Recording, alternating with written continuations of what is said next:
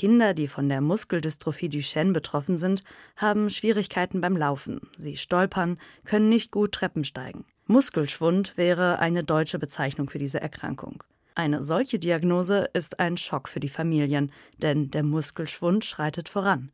Die meisten Patienten sitzen als Jugendliche im Rollstuhl, doch das ist nicht alles, erklärt Jan Kirschner, Direktor der Klinik für Neuropädiatrie und Muskelerkrankungen am Universitätsklinikum in Freiburg. Letztendlich ist auch die Atemmuskulatur und die Herzmuskulatur betroffen, sodass das eine sehr schwere Erkrankung ist, die im jungen Erwachsenenalter dann auch zum Versterben der betroffenen Patienten führt. Betroffen sind fast nur Jungen. Ihnen fehlt das sogenannte Dystrophin-Gen. Doch es gibt eine Gentherapie, die diesen Mangel ersetzen soll. In den USA ist sie bereits zugelassen.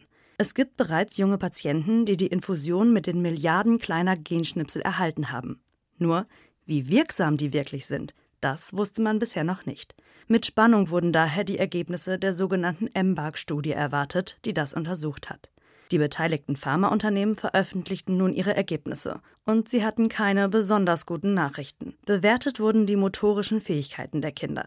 Für Aufgaben wie Treppensteigen und vom Boden aufstehen bekamen die Kinder Punkte. Es wurde ein Score errechnet.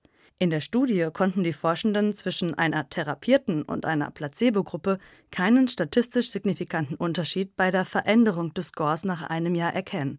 Das heißt, in der Gesamtschau ihrer motorischen Leistungen gab es keine stichhaltige Verbesserung durch die Therapie.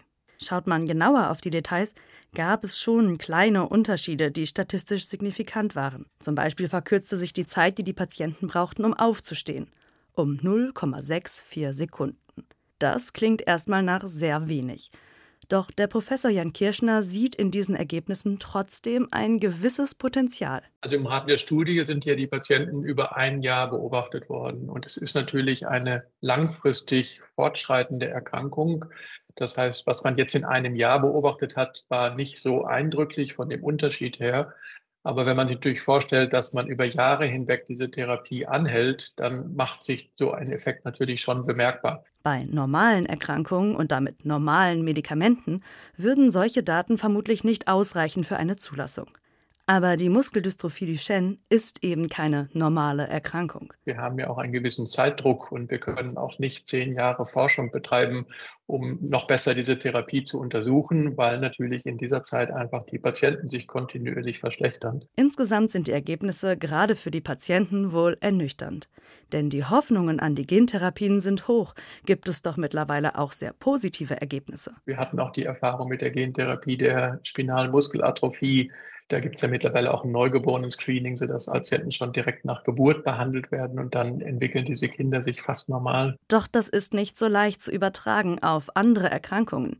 Denn auch wenn es ähnlich klingt, die spinale Muskelatrophie und die Muskeldystrophie Duchenne sind ganz unterschiedliche Erkrankungen. Die europäischen Behörden haben sich noch nicht entschieden, ob die Gentherapie gegen die Muskeldystrophie Duchenne zugelassen wird. Sie wollten die Daten der MBAC-Studie abwarten. Die jetzt vorliegenden Ergebnisse dürften die Entscheidung nicht leichter machen.